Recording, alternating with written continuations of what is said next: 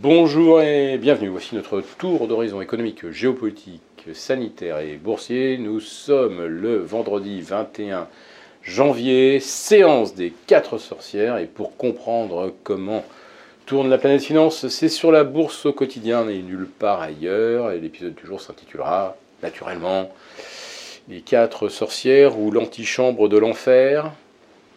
Alors franchement, euh, actionnaires euh, des valeurs les plus chèrement valorisées sur le Nasdaq, euh, l'enfer, ils y sont déjà. Hein, puisque le Nasdaq perd euh, pratiquement 9,5 depuis le 1er janvier, mais surtout, près de 70% des composantes du Nasdaq sont en retrait, voire en territoire de correction, depuis fin août. Et l'enfer maintenant, il s'ouvre sous les pieds également des détenteurs de crypto actifs avec des pertes de 7, 8, 10% sur le Bitcoin, sur Ethereum, Binance Coin et autres Dogecoin. Voilà, donc euh, on est euh, rentré de plein pied dans euh, un épisode de deleveraging, c'est-à-dire la réduction des leviers réduction des positions à risque. Alors pourquoi est-ce que ça survient ce vendredi? Bon, peut-être pour des raisons techniques, puisque le mois de janvier est perdant.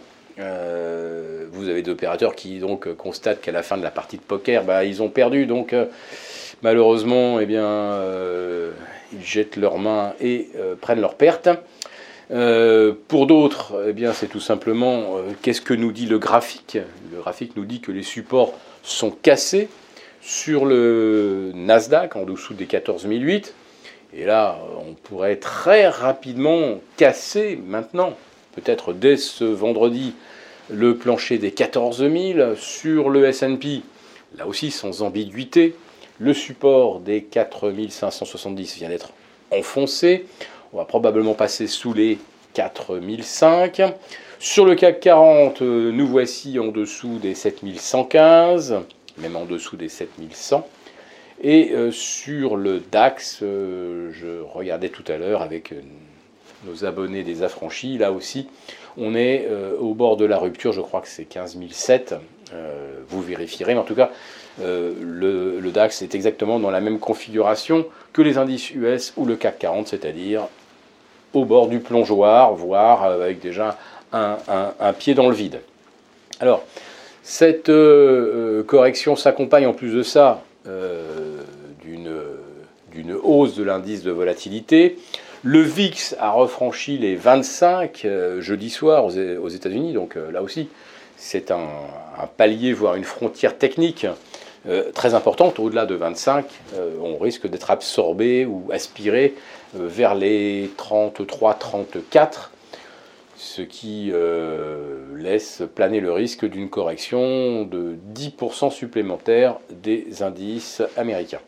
Quant au marché obligataire, ben, il consolide un petit peu, il bénéficie d'un petit arbitrage, d'une vague de risque off, mais sans que cela permettre, par exemple, au rendement du 10 ans américain de redescendre en dessous des 1,79 ou 1,78, c'est-à-dire en deçà de ses précédents sommets de fin mars, début avril. Donc vous avez un marché obligataire qui se détend certes, mais ne parvient pas à euh, sortir euh, de son contexte haussier moyen terme, et vous avez euh, tous les indices boursiers qui cassent sans ambiguïté des supports. Je pense que le scénario est assez clair. Maintenant, pourquoi est-ce que ça survient le jeudi 20 euh, en fin d'après-midi on, attaque une séance euh, bille en tête, on gagne 2% sur le Nasdaq et derrière on se retourne. Pourquoi on s'est retourné? Franchement, ce ne sont pas les statistiques publiées hier, ce ne sont pas les déclarations des banques centrales. Alors, quelqu'un sait forcément quelque chose, soit effectivement, les banques centrales s'apprêtent à durcir le ton, ou alors il va falloir surveiller de très près l'actualité géopolitique, et on voit que euh, le ton monte depuis des semaines entre euh, Washington et Moscou, chacun menaçant l'autre de représailles massives en cas d'invasion. Pourquoi est-ce que Poutine envahirait l'Ukraine? Il ne l'a pas fait depuis 2014.